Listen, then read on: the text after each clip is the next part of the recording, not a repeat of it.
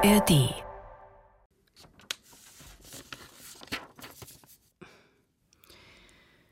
Liebe Zuhörerinnen und Zuhörer, fremde, schöne Menschen dort draußen. Herzlich willkommen zu einer weiteren Ausgabe von Unbekanntem Meister, dem Feature-Format für verkanntes, verkramtes und verschütt gegangen geglaubte Schätze.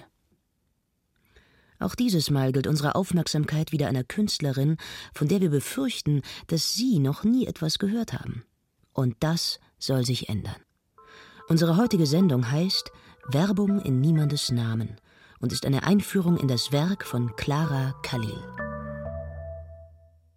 Willkommen zu Unbekannte Meister, dem Feature-Format für Verkanntes, Verkramtes und verschütt gegangen geglaubte Schätze für die geheimsten Inseln im Ozean und die grellsten Wolken am Himmel.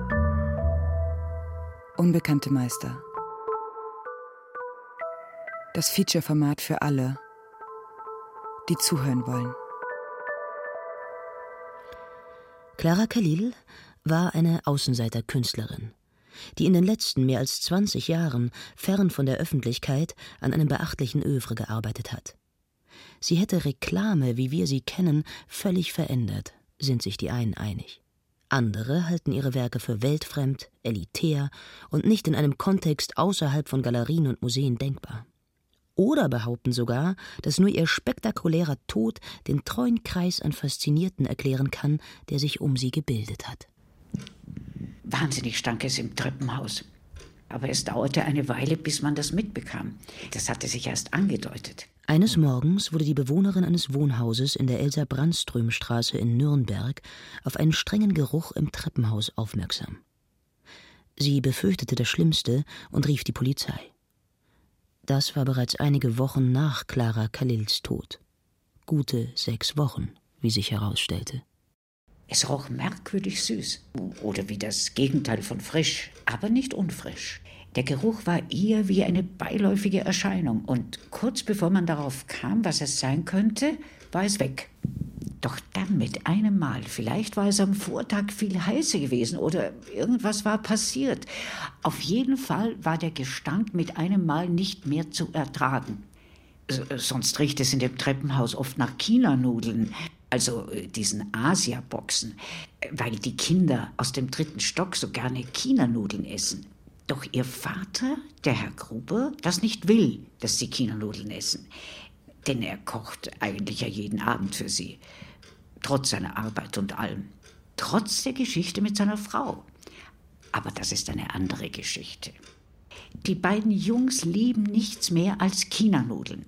Also essen Sie sie im Treppenhaus, wenn es draußen regnet oder kalt ist. Daher hatte es vielleicht so lange gedauert, bis man merkte, dass da ein anderer Geruch war.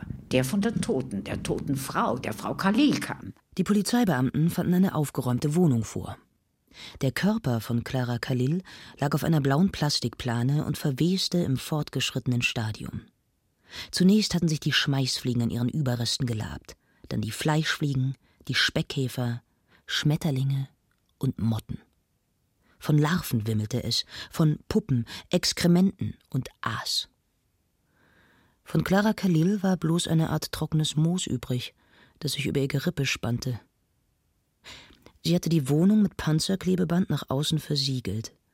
Sie hatte Türen und Fenster mit Bauschaum abgedichtet und die Klingelanlage aus der Wand neben der Haustür gerissen. Sie hatte sie mit einem schweren Hammer, der dem aus Ridley Scotts ikonografischer Super Bowl-Werbung für Apple aus dem Jahr 1984 aufs Haar glich, aus dem Bauwerk getrümmert.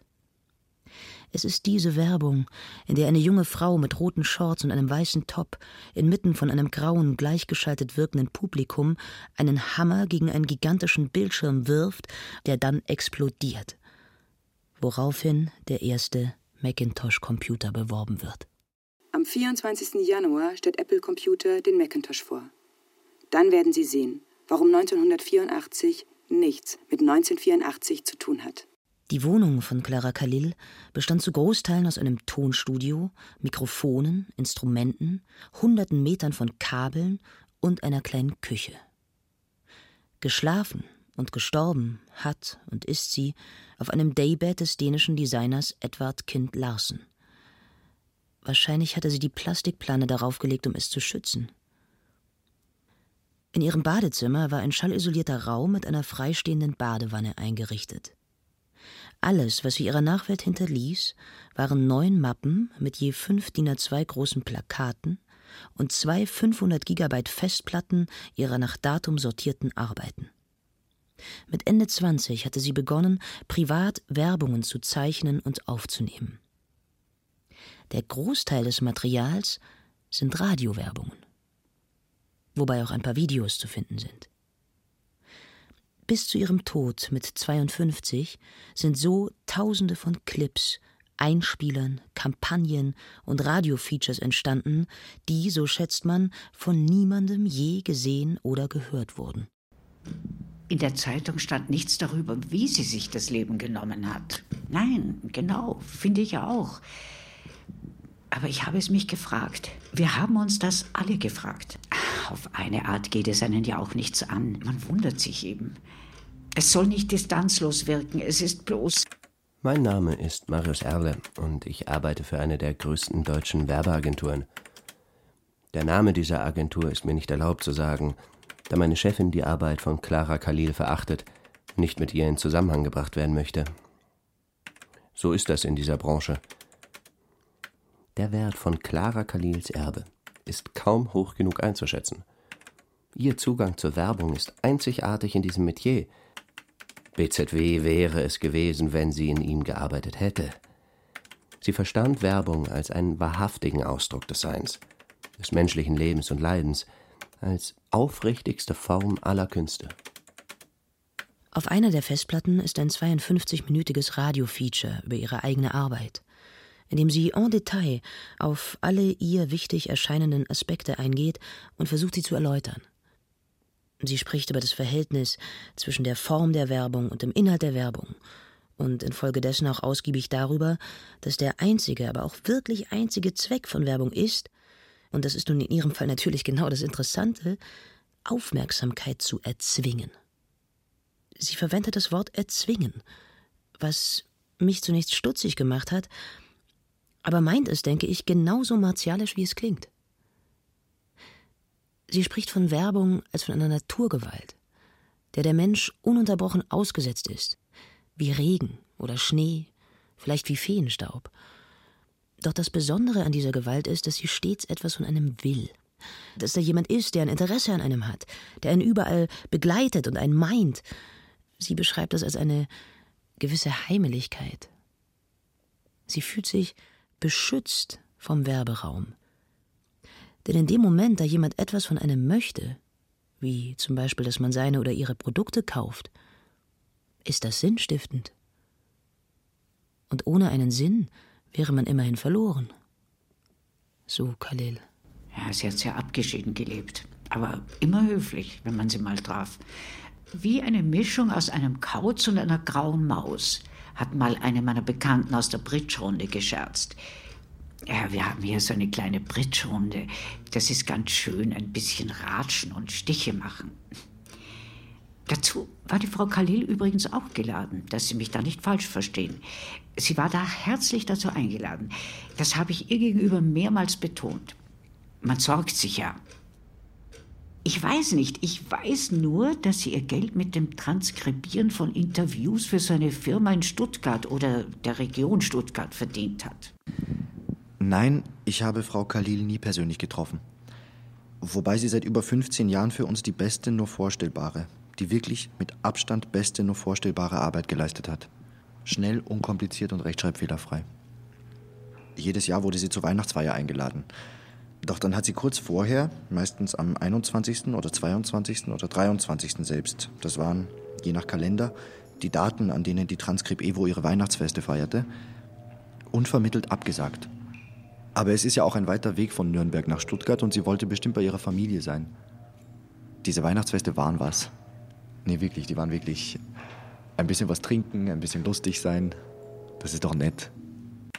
Was Khalil für viele heute so interessant macht, ist, dass die Werbewelt in ihrer Vorstellung keine Schweinewelt war. Sie ließ uns für einen kurzen Moment davon träumen, dass die Werbewelt keine Schweinewelt ist und nicht völlig verdorben.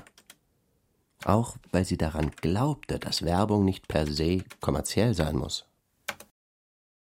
Hier im Studio mit mir sitzt Marius Erle von einer der größten deutschen Werbeagenturen. Herzlich willkommen bei Unbekannte Monster, Herr Erle. Danke für die Einladung. Sie sind ein glühender Verehrer von Clara Khalil und trotzdem treten Sie hier unter falschem Namen auf. Woran liegt das? Die Welt der Werbung ist eine absolute Schweinewelt. Und die absolute Hölle wirklich. Es ist ohnegleichen verdorben und alle Gerüchte sind wahr. Aber ich verdiene damit mein Geld. Und ich tue es gern. Daher möchte ich unbekannt bleiben.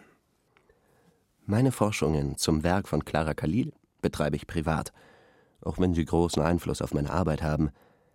Aber natürlich verzerre ich ihre Visionen und baue sie zu infektiösen Geschwüren aus, an denen meine Kundschaft im besten Fall Millionen verdient. Wollen Sie gerade provozieren? Nein. Weil es sich aber so anhört. Erst dachte ich, ja, schon, dass es eine Provokation wäre. Doch je länger ich darüber nachdenke, desto eher komme ich zu dem Schluss, dass das schlicht und einfach stimmt. Jetzt klingen Sie wieder ein wenig zu sehr von sich überzeugt. Verzeihung. Oder worüber denken Sie gerade nach? Ob das denn stimmt? Also, ob die Welt der Werbung wirklich so eine Schweinewelt ist oder nicht? Natürlich gibt es auch schöne Momente. Ich weiß gar nicht, warum ich mich da so habe reinfallen lassen. Vielleicht, weil es schwer ist, mit den Erwartungen anderer umzugehen. Aber abgesehen davon bin ich ja auch ein Mensch. Absolut. Könnten wir dann. Es ist nur so, wenn man in der Werbung arbeitet und auf andere Leute aus dem kulturellen Bereich trifft. Oder überhaupt auf andere Leute, dann setzt bei mir manchmal eine Art präventive Selbstverachtung ein. Das ist einfach ein Schutz. Wir sind alle unsicher. Meinen Sie? Studien belegen, dass die Unsicherheit so tief in uns verwurzelt ist, dass sie zu einem Bedürfnis geworden ist, wie Hunger. Oder kennen Sie das nicht, dass Sie manchmal das Gefühl haben, als müssten Sie sich mit allen gleichzeitig messen? Mit den Lebenden wie mit den Toten, mit irgendwelchen Leuten aus dem Internet? Das macht einen doch, naja, nervös. Oder daraus entsteht dann diese Unsicherheit. Ach so, das habe ich gerade nur so gesagt. Ich schätze einfach mal, dass die Frau Kalila eine Familie hatte und dass sie eben deshalb nicht zu den Weihnachtsfeiern gekommen ist. Die meisten Leute haben ja eine Familie. Aber hören wir doch mal in eine der Werbungen rein, die Sie uns mitgebracht haben. Auch damit die Zuhörerinnen und Zuhörer endlich einen Eindruck bekommen. Es ist sicher sinnvoll, wenn wir uns zunächst ihrem Frühwerk widmen. In den 90ern war Khalil in einer Schaffensperiode, in der sie nach völliger Leere und einer sozusagen subtextlosen Aussage suchte. Die Sehnsucht nach dem reinen Produkt. Ein Zugang, der ein krasser Gegenentwurf zu den schrillen High-Speed Blazing Color Ads dieser Zeit steht. Come dressed as yourself, sozusagen, falls Sie verstehen. Komm verkleidet als du selbst. Sie wird sich ja wohl kaum auf ihr Bett gelegt haben und gewartet, dass sie stirbt. Das geht doch nicht. Man, man kann doch nicht einfach aufhören zu essen und zu trinken und dann darauf warten, dass, dass man stirbt. Gut. Hören wir mal rein. Folgende Produkte stehen bei uns zu Verkauf. Tops, Hosen, T-Shirts, Unterwäsche, Socken, Jacken, Pullover, Tangas, Strickjacken, Boxershorts, Blazer, Accessoires, Strumpfhosen, Schwangerschaftsmode, Bademode. HM. Etwas daran finde ich ergreifend. Finden Sie nicht auch? Oder sehr rein. Was die Werbung zu einem Meisterwerk macht, ist das Wort Tangas. Nein, nicht, dass ich wüsste. Ich hätte mitbekommen, wenn sie Besuch gehabt hätte. Aber jetzt einfach, weil das Haus sehr hellhörig ist und ich die meiste Zeit zu Hause. Das soll sich nicht so anhören, dass ich. Äh, ja, Sie wissen schon. äh, Das soll nicht rüberkommen, als wäre ich die alte Tante, die. Aber ist das Wort Tangas nicht genau die Pointe, die man aus der Werbung kennt? Ganz und gar nicht. Nein. Denn für Khalil waren Tangas keine Unterwäsche, sondern Reizwäsche. Aber HM verkaufte in dieser Saison keine Reizwäsche. abgesehen von den Tangas. Und daher erwähnt sie sie einzeln. Die Tangas befinden sich im Zuschreibungsschlupfwinkel der Unterwäsche, auch wenn das streng genommen falsch ist. Also, im HM-Katalog gab es keine Seite für Reizwäsche, das meine ich. Und doch strahlt das Wort heimlich. Man könnte so weit gehen, zu sagen, dass das Wort Tangas der Kern des HM-Konzerns ist. Dieses Produkt bezeichnet in seiner Vulgarität und der darin eingeschriebenen pubertären Lust genau den Grund, warum es HM überhaupt gibt.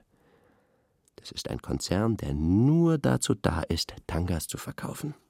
Es geht um die Möglichkeit, dass sich junge Mädchen eine Art von Höschen kaufen können, die praktisch ihren gesamten Po zeigen, und zwar an einem Ort, der sich normal und unschuldig anfühlt, in einem Kaufhaus für die Familie, für alle, für uns.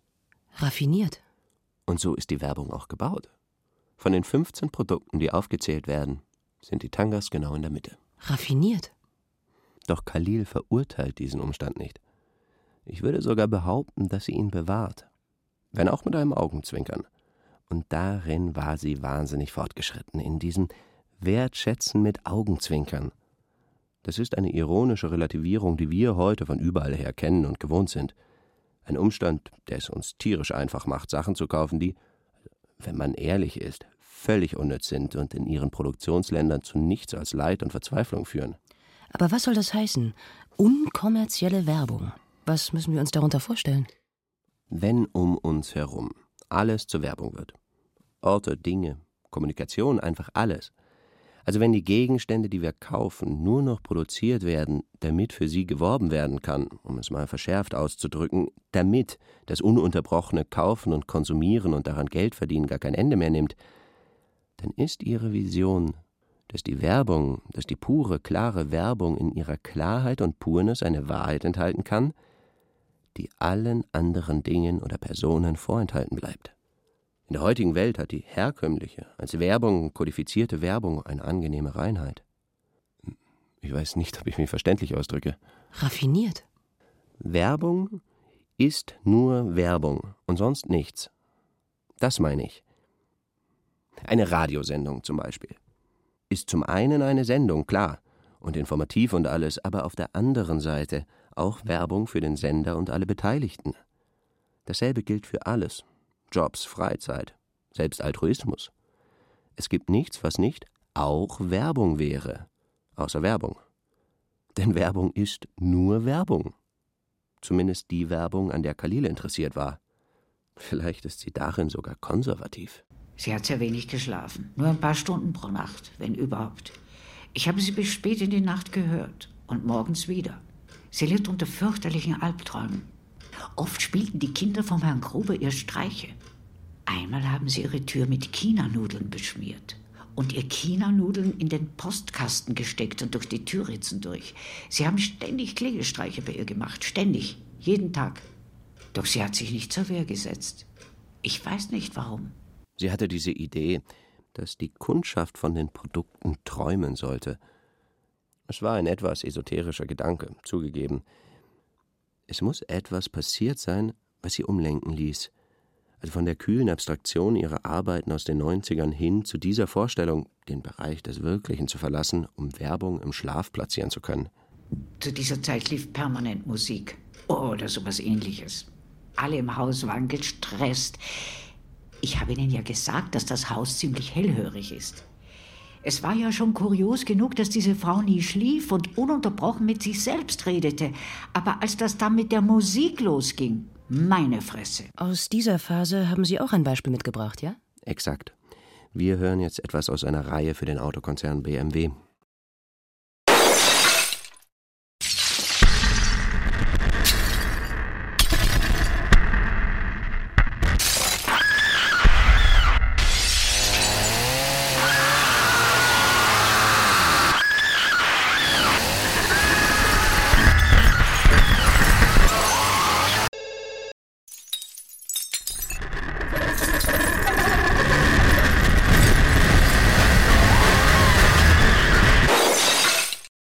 BMW. Wir hören jetzt etwas aus einer Reihe für den Autokonzern BMW.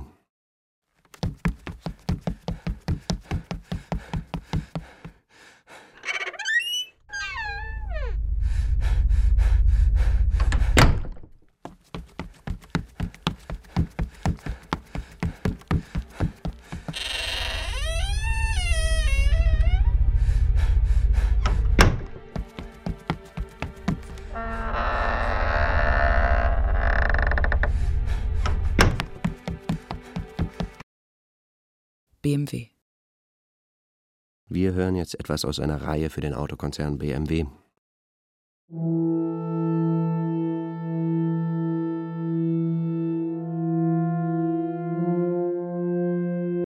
BMW.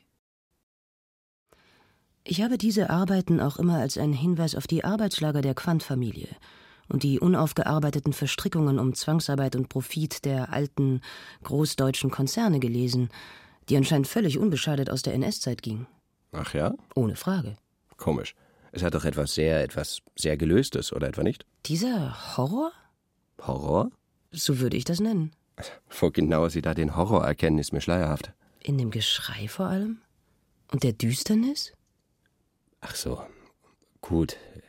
Könnte man so sehen. Man hört das und sofort wird einem klar, dass es nicht besonders wichtig ist, am Leben zu sein.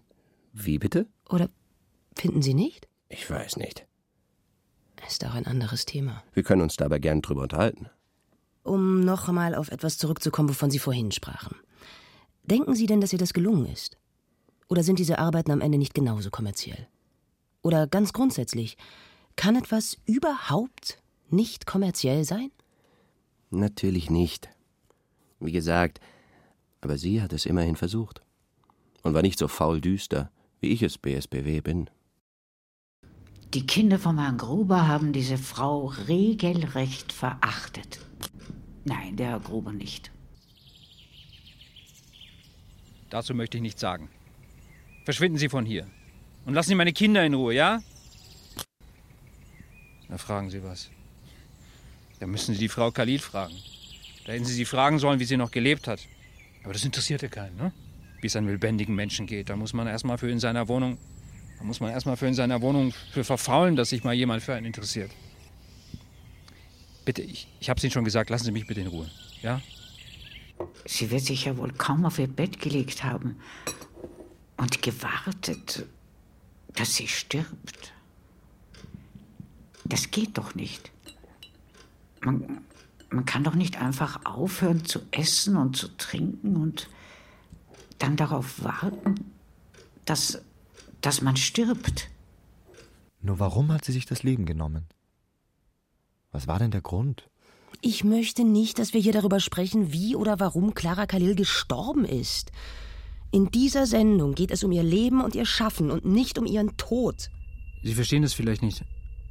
Aber eine solche Entscheidung ist ein sehr wichtiger Teil des Lebens. Aber das hat nicht zu interessieren. Das ist doch pervers. Wir machen hier kein Porno. Es geht hier nur um das Leben und das Schaffen. Es geht hier nur um das Leben und das Schaffen und sonst nichts. War es nicht genau diese Einstellung, gegen die sich Clara Khalil gewehrt hat? Eine Gesellschaft, in der nur das Leben und das Schaffen von Bedeutung sind? Sind ihre Arbeit und die Verweigerung von Öffentlichkeit nicht die absolute Kritik an dieser Ideologie der Verwertbarkeit? Gut. Aber warum hat sie dann alles fein säuberlich dokumentiert und aufbereitet? Warum hat sie die Festplatten nicht gelöscht und die Plakate verbrannt, wenn ihr alles so egal war? Dann hätte sie damit genauso strikt sein müssen wie mit ihrem Körper. Aber das war sie nicht. Sie wertschätzte das, was sie tat und ihren Geist viel höher als ihr Leben und ihren Körper. Sie wollte, dass man sie findet. Sie wollte, dass andere sie verstehen, dass man ihr zuhört. Vielleicht wollte sie sogar, dass andere ein schlechtes Gewissen bekommen. Vielleicht hat sie sich eine solche Sendung, wie wir sie hier machen, gewünscht. Was ich sagen möchte, ist, dass, also nur weil sie sich getötet hat, heißt es noch lange nicht, dass sie nicht genauso davon überzeugt war, dass nur ihr Leben und ihr Schaffen von Bedeutung waren. Auch der Akt, sich zu töten, um es jetzt mal mit ihren Worten zu sagen, um es jetzt mal krass auf die Spitze zu treiben, war ein kommerzieller Akt. Und zwar ein erfolgreicher. Und was war mit ihrer Familie? Wo sind ihre Eltern? Sie war sicher ein Einzelkind. Aus diesen Dingen werden hier keine Rückschlüsse gezogen, verstanden? Aus so einer Psychologie. Das ist doch eine Farce. Dieses Spekulieren hier finde ich ein Unding. Und Sie sollten sich allesamt schämen. Was ist das überhaupt für ein Name? Khalil? Ein ganz normaler Name. Ich glaube, dass der Name fingiert war. Vieles spricht dafür, dass sie in echt ganz anders hieß. Die Wohnung war unter diesem Namen angemeldet? Das ist der Name, der unter Ihren Arbeiten steht? Was wollen Sie denn jetzt? Aber einen Ausweis hat man nicht gefunden. Kein Reisepass, kein Führerschein, nicht mal eine Geburtsurkunde. Oder warum hat sie in Nürnberg gewohnt? Aber es spielt keine Rolle. Das alles spielt keine Rolle. Verstehen Sie? Es spielt keine Rolle. Und dann? Was ist dann passiert? Die dritte Wende, wenn man so will. Die Entdeckung des Narrativen, der Frühling der Empathie, der Geschichte. Die Wiederentdeckung der Geschichte, sozusagen. Sie meinen. Das Opus. Das Opus Magnum. Das Magnum Opus. Man kann, glaube ich, beides sagen. Wirklich? Ja, es geht beides. Das wusste ich gar nicht. Doch. Dem Opus Magnum also.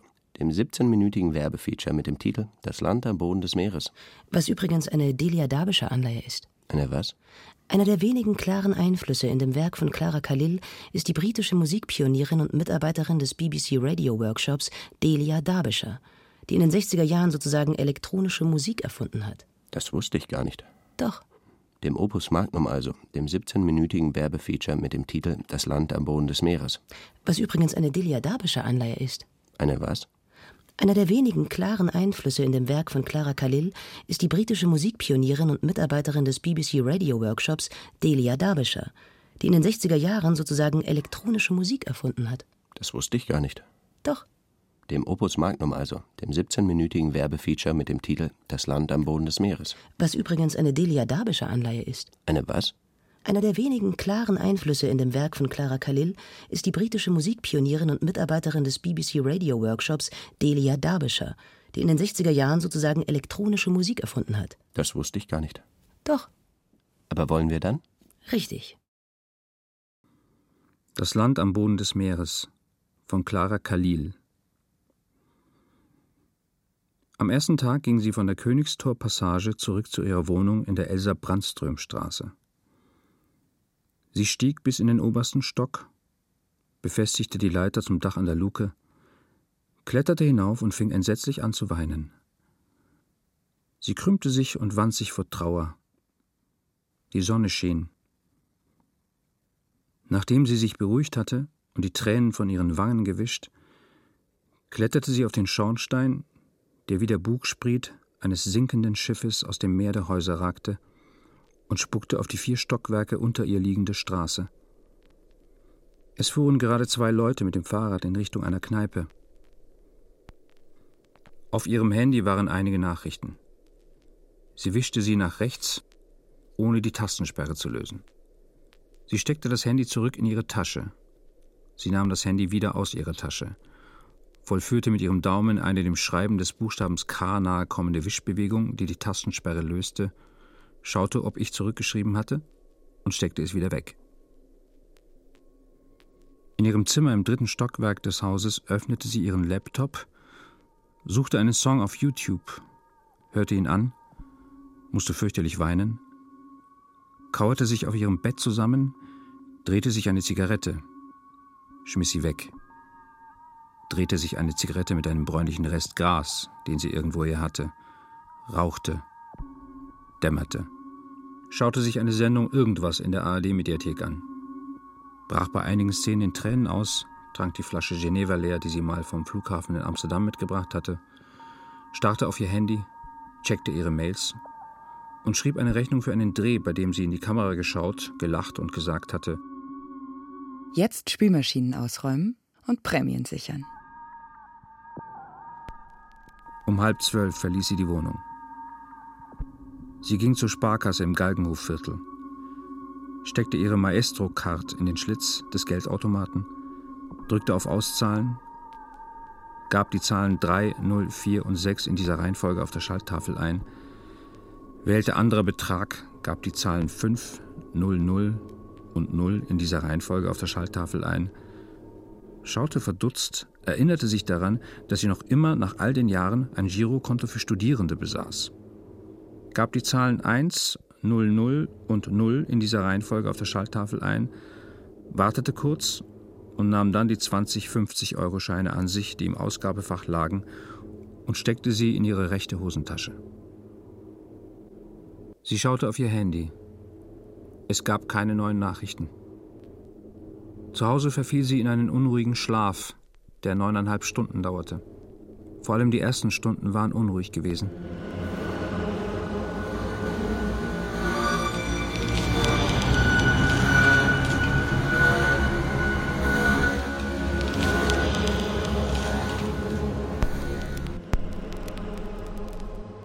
Am zweiten Tag lag sie lange im Bett und las in einem Magazin, das sich mit Autos beschäftigte. Aber eigentlich lag sie einfach nur da. Sie schaute an die Decke. Sie zählte die Ecken der Wimpelkette, die an ihrer Wand hing, und zählte sie ein weiteres Mal.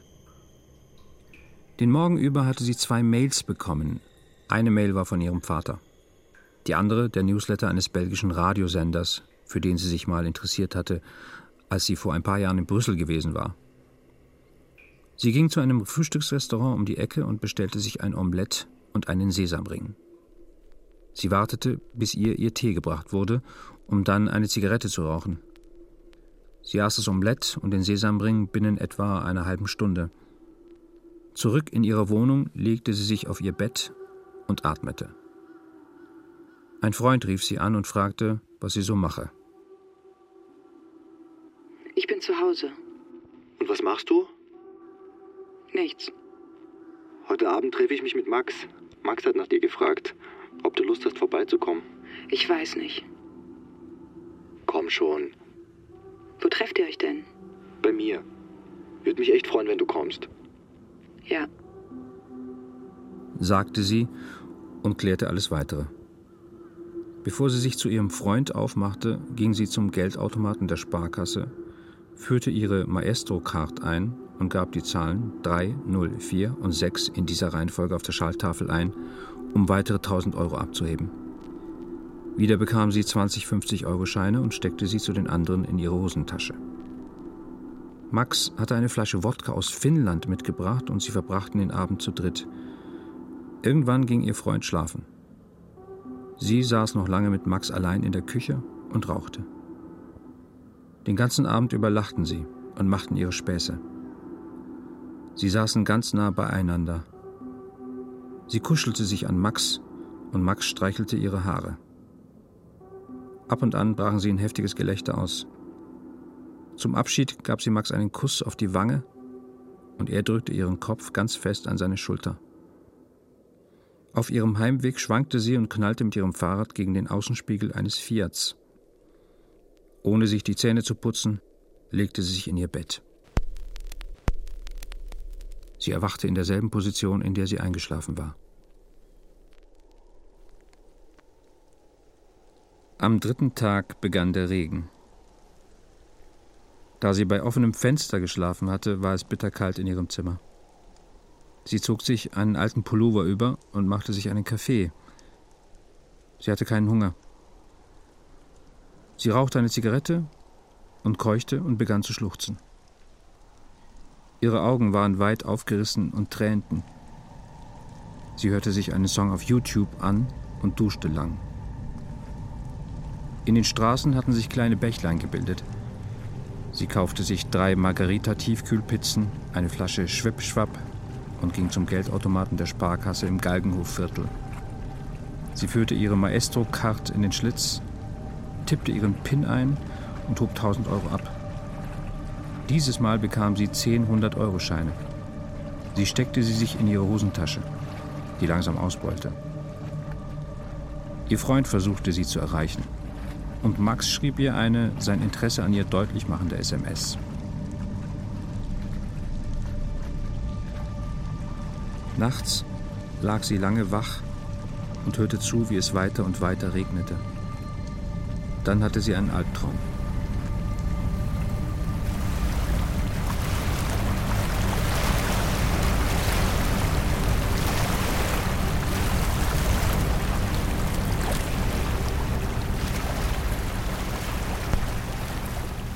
Am vierten Tag entschied sie, dass sich etwas ändern müsse.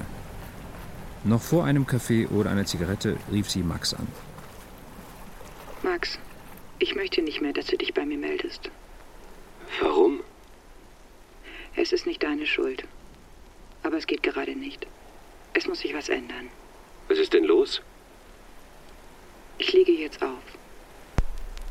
Die Autoplay-Funktion auf YouTube hatte dazu geführt, dass heiterere Musik lief.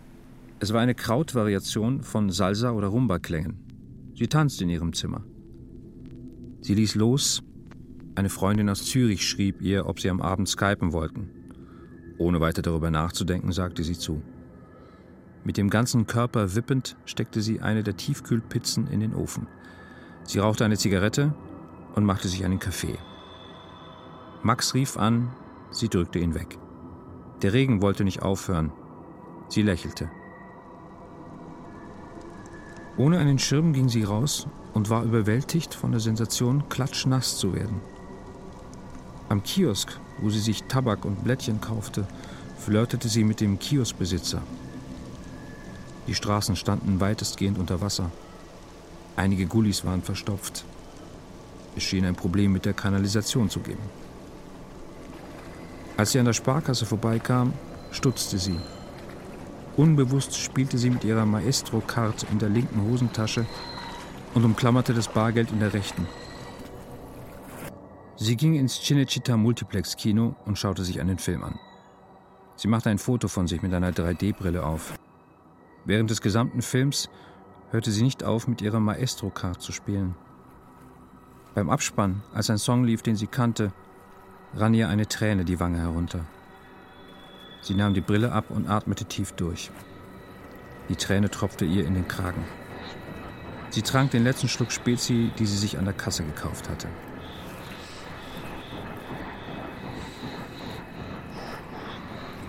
Vor dem Kino traf sie zufällig jemanden, den sie mal auf einer Party kennengelernt hatte.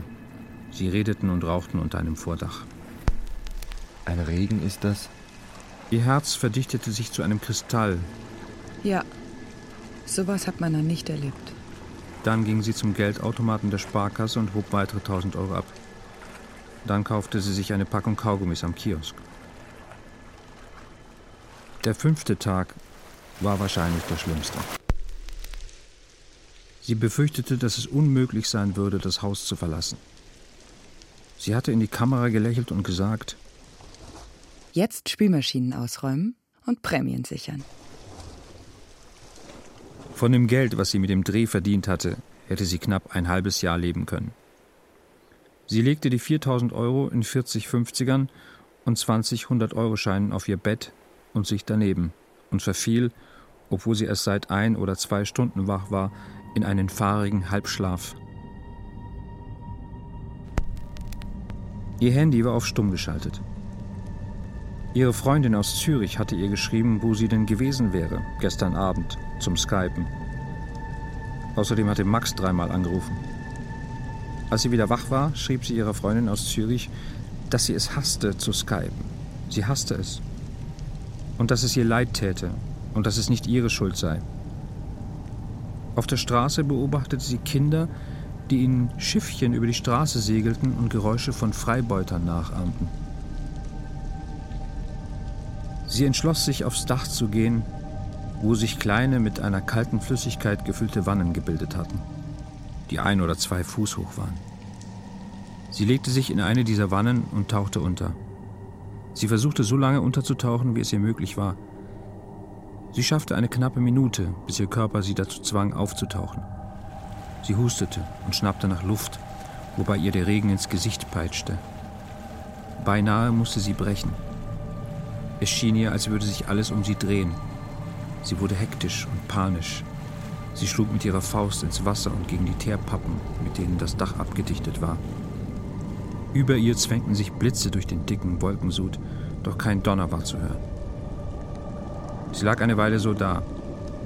Als ihr bewusst wurde, dass sie ihr Handy noch in der Hosentasche hatte, schmiss sie es gleichgültig in den Schlot eines Schornsteins. Sie ging zum Geldautomaten im Galgenhofviertel und hob 1000 Euro ab. Dann ging sie in ein Lokal, dessen Adresse ihr gegeben wurde, wo einige Frauen saßen und rauchten und Karten spielten. Leuchtstoffröhren beleuchteten den Raum. Sie fragte, ob sie mit so und so sprechen könnte und erklärte ihr Anliegen. Es lief keine Musik in dem Lokal. Die Frauen beachteten sie kaum. So und so sei gerade nicht da, komme aber in etwa einer halben Stunde wieder, sagte man ihr. Jemand rief jemanden an, aber sie konnte nicht verstehen, was gesagt wurde. Sie setzte sich zu den drei Frauen an den Tisch und man brachte ihr einen Tee. Was spielt ihr? Skat. Kann ich mitspielen? Skat spielt man zu dritt. Darauf sagte sie nichts mehr und schaute eine Weile zu. Kennst du die Regeln? Ja. Dann äh, kannst du für mich spielen. Danke. Gut Blatt. Ihre erste Hand war mau. Sie hatte den dritten Buben, ein Ass und sonst nichts. Aber es wurde besser. Sie kloppten ein paar Runden und die Zeit verging. Einmal schnitt sie sich eine Zehn, und damit konnte sie das knappe Spiel für sich entscheiden. Ihre Mitspielerinnen staunten nicht schlecht. Tja. Sie ist jetzt da und wartet. Ist gut. Danke für das Spiel. Komm mal wieder vorbei. Ja. In einem Hinterzimmer wartete so und so auf sie. Ist das Geld in bar? Ja. 5000? Was sind das eigentlich für Preise? Norwegische. Im Internet stand, dass es viel billiger ist. Raus hier. Entschuldigung. Wenn es dir nicht passt. Ich habe mich doch entschuldigt. Gut. Sagte so und so und zählte das Geld in dem Briefumschlag nicht. Dann gab ihr jemand, der an die Wand gelehnt im Raum stand und bisher noch nichts gesagt hatte, eine braune Papiertüte und eine schwarze Plastiktüte. Ohne hineinzuschauen, nahm sie die beiden Tüten, steckte sie in ihren Rucksack und verließ das Lokal. Die drei Frauen, die mit ihr Skat gespielt hatten, schauten ihr nach, und eine der drei schüttelte den Kopf und warf einen Buben auf eine Königin. Wieder zu Hause legte sie die Handfeuerwaffe, die in der braunen Tüte gewesen war, auf ihr Bett. Es war irgendeine Handfeuerwaffe. Sie verstand nichts von Handfeuerwaffen. In der schwarzen Tüte waren drei würfelförmige Schachteln mit Patronen. Welches Kaliber sie waren, konnte sie auf dem Etikett lesen. Doch auch das sagte ihr nichts. Sie fummelte an der Waffe herum und nach einer Weile hatte sie ungefähr raus, wie sie sie laden musste. Sie drückte 17 Patronen in das Magazin und das Magazin in den Griff. Im Internet fand sie heraus, wie man sie entsichert. Die Waffe lag jetzt auf ihrem Bett. Sie putzte sich die Zähne, holte sich einen runter und versuchte zu schlafen. Am sechsten Tag regnete es noch immer. Boote, die mit blauen Planen überspannt waren, trieben langsam die Straßen entlang. Die Menschen kauerten sich zusammen und versuchten dem Unwetter zu entfliehen. Sie stand auf und steckte sich den Lauf der Pistole in ihren Mund. Er schmeckte nach nacktem Fleisch. Dann richtete sie die Waffe gegen ihre Schläfe. Dann hämmerte sie die Mündung gegen ihre Schläfe. Sie presste sie sich gegen ihr rechtes Auge und stellte sich vor den Spiegel. Sie betrachtete das Bild, das sie abgab. Sie posierte mit der Pistole und ahmte Situationen nach, die sie aus dem Fernsehen oder YouTube-Videos kannte. Sie steckte sich den Lauf so weit in den Rachen, dass sie fast kotzen musste. Ihr einziges Ziel war sie selbst. Sie richtete die Pistole auf ihr Herz, wofür sie sie mit zwei Händen halten musste, und drückte ab. Ein Krachen war zu hören und der Rückstoß riss ihr den Griff aus der Hand. Schmerz erschütterte ihren Körper. Doch sie hatte ihr Herz nicht treffen können. Sie sackte in sich zusammen und beobachtete, wie das Blut aus ihrem Oberkörper sprudelte. An der Decke ihrer Wohnung hatten sich feuchte Stellen gebildet, es begann zu tropfen. Bevor sie es schaffte, zur Waffe zu kriechen und sie ein zweites Mal auf ihre Brust zu richten, klingelte es an der Tür. Sie wusste nicht, wer das sein konnte. Sie war überrascht. Mit großer Anstrengung bewegte sie sich auf die Tür zu. Sie zog ihren Körper an der Klinke hoch, nahm den Hörer der Fernsprechanlage ab und hielt ihn an ihr Ohr. Ja. Doch es war nur ein lautes Rauschen zu hören. Dritter Stock. sagte sie und betätigte den länglichen Knopf, auf dem ein Schlüssel abgebildet war. Nach etwa einer halben Minute schob ich die Wohnungstür auf und schaute sie an. Sie schien genauso entsetzt wie enttäuscht zu sein, mich zu sehen. Aber vielleicht auch irgendwie glücklich. Mit letzter Kraft sagte sie, Jetzt Spülmaschinen ausräumen und Prämien sichern. und ich sagte, Bauknecht. Ja? Es ist mutig, es ist fortschrittlich, es ist unkonventionell und neu gedacht, geschenkt. Aber vor allem ist es rührend. Und das sollte Werbung doch sein. Werbung sollte doch etwas mit den Menschen zu tun haben und sie in ein Verhältnis zueinander stellen. Auch in ein Verhältnis zu den Firmen, zwischen denen sie sich bewegen. Die Werbung, das ist die Stimme der Firmen, dieser scheinbar leblosen Entitäten. Doch sie haben eine Stimme. Es sind lebendige Wesen. Es sind zuweilen auch traurige und leidende Wesen. Und Clara Khalil hat uns das mit aller Deutlichkeit bewiesen. Mir ist noch eine andere Sache aufgefallen. Als wir das gehört haben, dass sich die Frau Khalil das Leben genommen hat, da waren natürlich alle von der Transkrip Evo unheimlich getroffen. Es ist wirklich schade, dass sie nie zu den Weihnachtsfeiern gekommen ist. Wirklich schade. Man trinkt ein bisschen und ist lustig. Das ist doch nett. Was meinen Sie? Auch weil wir vorhin über die Einflüsse geredet haben. Es wurde in der Wohnung von Khalil doch dieser Hammer gefunden, der aus der Apple-Werbung. Und diese Zerstörungswut, wie sie die Klingelanlage aus der Wand geschlagen hat, die hat nicht in das Bild gepasst, richtig? Richtig. Ist die Werbung mit der jungen bunten Frau, die inmitten von einer grauen Gesellschaft lebt, nicht auch ein Bild der Sehnsucht? Mit einem schweren Hammer diese Diktatur des Grauen und des Grauens zu zerschlagen? Einen Ausweg finden aus der, und ich spreche es jetzt einfach mal aus, aus der Depression? Das kann man so sehen. Aber der Apple-Spot handelt eher vom Kalten Krieg und vom Westen gegen den Osten. Orwell 1984. Individuum vs. Gemeinschaft. CIA vs. KGB, USW.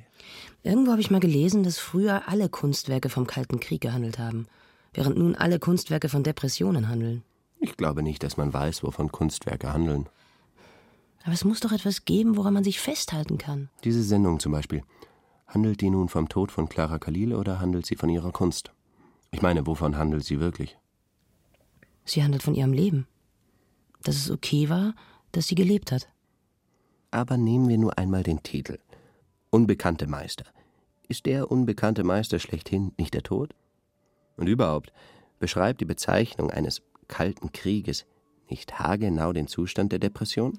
Was Sie sagen ist, dass alle Kunstwerke von Depressionen handeln. Nein, nur dass sie alle davon handeln könnten. Wenn Sie nicht sogar sagen, dass der Kalte Krieg nichts weiter war als ein Ausdruck von Depression, Unsicherheit und Neurosen. Damit brechen Sie aber alles auf eine Mikroebene runter, aus der eine völlige Stagnationseskalation resultiert. Mit keinem Wort. Gut, aber dann sagen Sie aber, dass alles von allem handeln könnte. Oder etwa nicht? Werbung ist ein Anzeichen von fehlendem Selbstvertrauen. Der unsichere Mensch, und das haben ja nun Sie gesagt, der unsichere Mensch hat zwei Möglichkeiten – für sich selbst zu werben oder auf sich selbst hinabzublicken. In den meisten Fällen tut er beides. Es ist doch mittlerweile so, dass aller Sinn zerstört wird. Rigoros zerstört oder zumindest in Frage gestellt.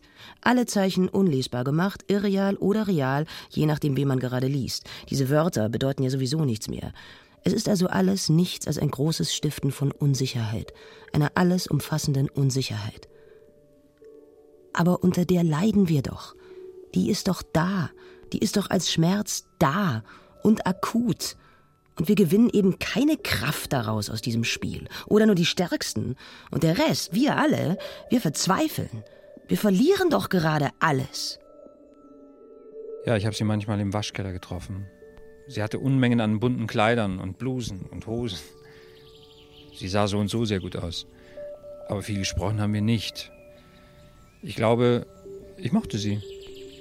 Ja, es spielt aber auch keine Rolle. Ich meine, sie hat mich mal gefragt, ob es mir egal wäre, wenn die linke und rechte Socke nicht zusammenpassen würden. Und da meinte ich, dass es mir egal wäre, allerdings. Und dann musste sie lächeln und sagte, dass es ihr da anders ginge. Daran kann ich mich noch erinnern. Langsam kommen wir zum Ende dieser Sendung. Herr Erle, haben Sie noch ein paar abschließende Worte? Ich würde gerne mit einem Slogan schließen der groß auf einem von Clara gestalteten Werbeposter für den Geflügelhersteller Wiesenthal steht. Bitte. Natürlich gibt es Hoffnung. Ein schönes Ende. Vielen Dank, dass Sie da waren, Herr Erle. Und Ihnen, liebe Zuhörerinnen und Zuhörer, vielen Dank fürs Zuhören und alles Beste. Mein Name ist Carla Seifert und Sie hörten Unbekannte Meister 4. Eine Einführung in das Werk von Clara Khalil von Jakob Nolte. Mit Katja Bürkle, Nikolai Despot, Helga Fellerer, Ercan Karacayle, Miraman und Mehmet Söser. Musik Moritz Löwe. Ton und Technik Markus Huber, Christian Schimmöller. Regieassistenz Stefanie Ramp. Regie Jakob Nolte. Produktion Bayerischer Rundfunk 2018. Redaktion Christine Grimm. Wenn euch dieser Podcast gefallen hat, dann gefällt euch vielleicht auch dieser Podcast.